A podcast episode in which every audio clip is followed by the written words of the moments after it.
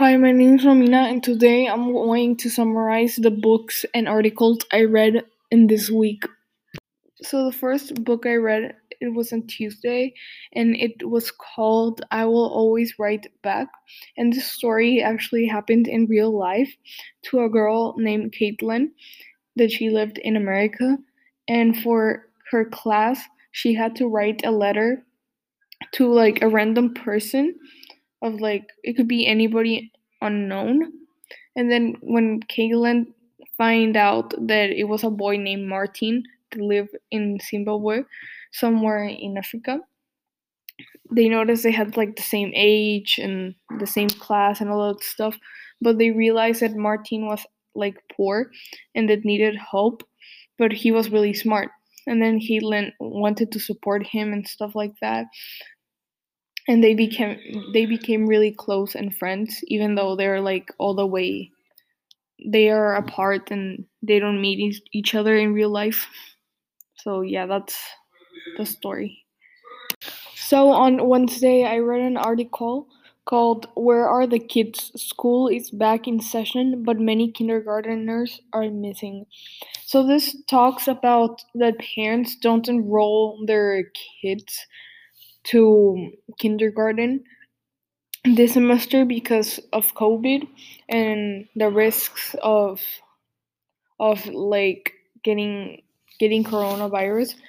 And and some of them are like distance learning. And some kids don't know how to like use technology or use computers or how to mute and unmute and you know all that stuff kids don't know and it can be kind of difficult it can be kind of difficult for them to understand. So some people some parents don't enroll them to kindergarten and if the next for the next year they're gonna be the question is if they're gonna enroll them to first grade skipping kindergarten or retaking kindergarten so it's very important. This stage of kindergarten for the kids is very important because you learn many things to spell and write and stuff like that. And it's we're we are all in a very difficult and challenging um, stage of our lives, and it's really hard for the teachers to to teach virtually. So the next article I read is called US and Iran escalation question answered what can the world do? So this talks about Iran and the Iran and the US that have been in a very big conflict since a very long time ago. Like in January 2020. But around January Donald Trump killed Soleimani and Soleimani is a really important Iranian, but he was killed in January 3rd because of having a nuclear weapon weapon program that can kill many people and it can be really dangerous. And Iran can attack with missiles to other places, and that's not correct. So the United States got rid of him, and also for other reasons that he wasn't selling good oil at a good price too. And they have been in a really big conflict, and I think they're trying to fix them. And and even though this happened a long time ago, um, they're still like in a little conflict, and they have to solve their they have to solve things. So on Monday, I read the last book called Smile, and this book talks about a girl named Raina and she's in sixth grade. She's just a typical teenager in school. And Raina is like a scout, and she does fun things like that with the other girls in her scout team.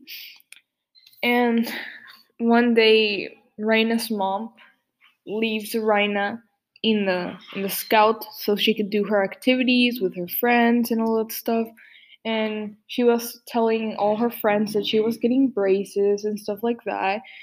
And her friends told her some advice and stuff she couldn't eat and stuff like that.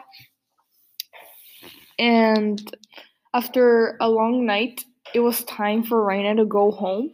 So Raina's friend um and her mom ride her home. So then the girls told Raina when they got to Raina's house to to like ran to the porch and whoever was the last one it was a rotten egg.